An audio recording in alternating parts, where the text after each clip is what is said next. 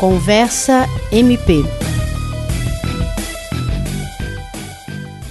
O carnaval é um dos feriados mais festivos do país, mas infelizmente nem tudo é festa e diversão, principalmente para as mulheres. É nesse período que as denúncias de assédio sexual crescem em até 90% em todo o país, de acordo com o governo federal. Nunca é demais lembrar que não é não e que assédio é crime. Para conversar conosco sobre este assunto, nós recebemos hoje a procuradora Patrícia de Amorim Rego, coordenadora do Centro de Atendimento à Vítima, o CAV, do Ministério Público do Acre. O CAV atende, entre outros públicos, mulheres vítimas de violência. Doutora Patrícia Rego, o que separa a paquera do assédio sexual? Há muitas pessoas acham que há uma linha muito tênue que divide a paquera, o flerte do assédio. Eu acho que a linha é muito clara. O limite entre a paquera e o flerte é o consentimento e o respeito.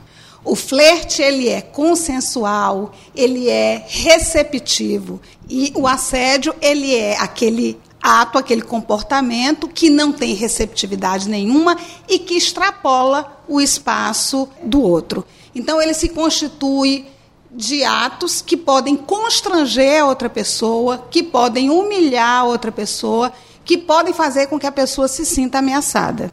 Doutora, em 2018 foi aprovada a Lei da Importunação Sexual, a Lei 13.718, que caracteriza crime ato libidinoso contra terceiros sem o consentimento. O que mudou com essa lei? E quais as diferenças entre a importunação sexual e o assédio? A importunação sexual, é, ela se constitui de qualquer ato libidinoso para satisfazer a lascívia de alguém ou de outrem, sem a violência. E isso é a diferença entre importunação sexual e o estupro. Com relação ao assédio, há que ter uma subordinação hierárquica do agressor com relação à vítima. Essa é basicamente a diferença. Então, no carnaval, o que certamente pode acontecer, a incidência maior, é de importunação sexual, que é justamente esse limite extrapolado que sai do flerte, da paquera saudável, para o assédio. Doutora, e o que uma mulher vítima de assédio sexual deve fazer? Onde ela deve procurar ajuda? A mulher vítima de assédio, de importunação sexual, ela deve, em primeiro plano, procurar a polícia. Os policiais militares, é, os policiais civis, que estão fazendo a segurança no carnaval, têm o dever de atender essa mulher e orientá-la. E, em seguida, deve se dirigir a uma delegacia e registrar o boletim de ocorrência. Vamos entrar na campanha, né?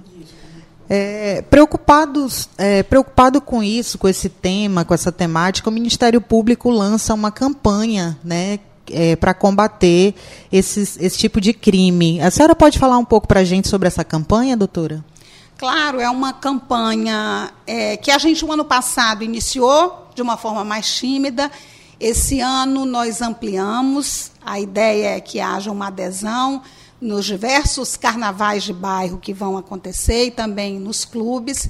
E é justamente para colocar esse, esse tema é, sob holofote, para que as pessoas possam é, saber, entender né, e respeitar e ter um carnaval de paz, naturalmente, para prevenir, então, o assédio, né, com o foco, claro, na mulher, que é a maior vítima disso, e para que a gente possa, de fato, é, brincar o carnaval, que é uma festa de alegria. Né? Não pode ser de violência, não pode ser é, de desrespeito com as pessoas.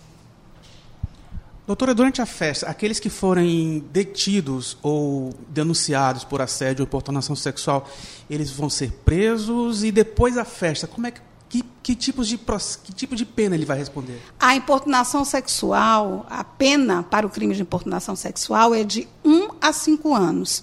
Portanto, a pessoa que for detida, ela pode ser detida inclusive em flagrante, ser conduzida para a delegacia, ela vai depois responder um processo criminal. Ou presa em flagrante ou não, ela vai responder um processo criminal.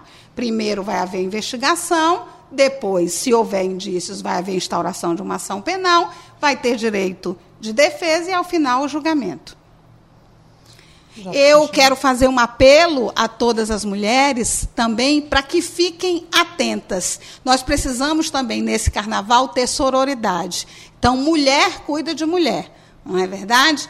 Então, as mulheres observem o comportamento. Muitas vezes, uma mulher está sendo assediada e sequer tomou consciência disso. Então, que a mulher alerte, que a mulher chegue perto. E não só as mulheres, mas os homens também. Nós temos que nos unir e evitar é, e combater todos juntos, a sociedade como um todo, homens e mulher, mulheres irmanados, o assédio sexual.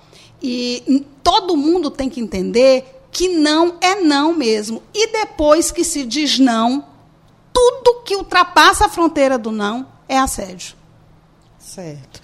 É, então, doutora, é, vamos desejar um bom carnaval para todo mundo, com muito respeito, é, todo mundo atento e, e, assim conscientes né, de que essa campanha vem para alertar a sociedade. Temos, é, temos tido boa adesão dos veículos de comunicação, dos órgãos parceiros. Já agradecemos antecipadamente é, esses órgãos parceiros, os veículos de comunicação que estão aderindo à campanha, que vai ajudar muito com essa repercussão. É, deixo a palavra para a senhora e desejar a todos um bom carnaval, com respeito, com atenção a essa temática, não é isso? Verdade. O nosso apelo é que nós tenhamos uma festa bonita, sem violência, de paz e com muito respeito às pessoas. Toda mulher tem o direito de vestir a fantasia que quiser, de dançar o carnaval livremente, sem ser importunada. Lembrem-se sempre: depois do não, tudo após o não é assédio. Fiquem ligados e vamos todos para a folia. Você ouviu Conversa MP, uma produção do Ministério Público do Estado do Acre. Apresentação: André Oliveira e Eduardo Duarte. Produção: Jean Oliveira. Direção: Kelly Souza.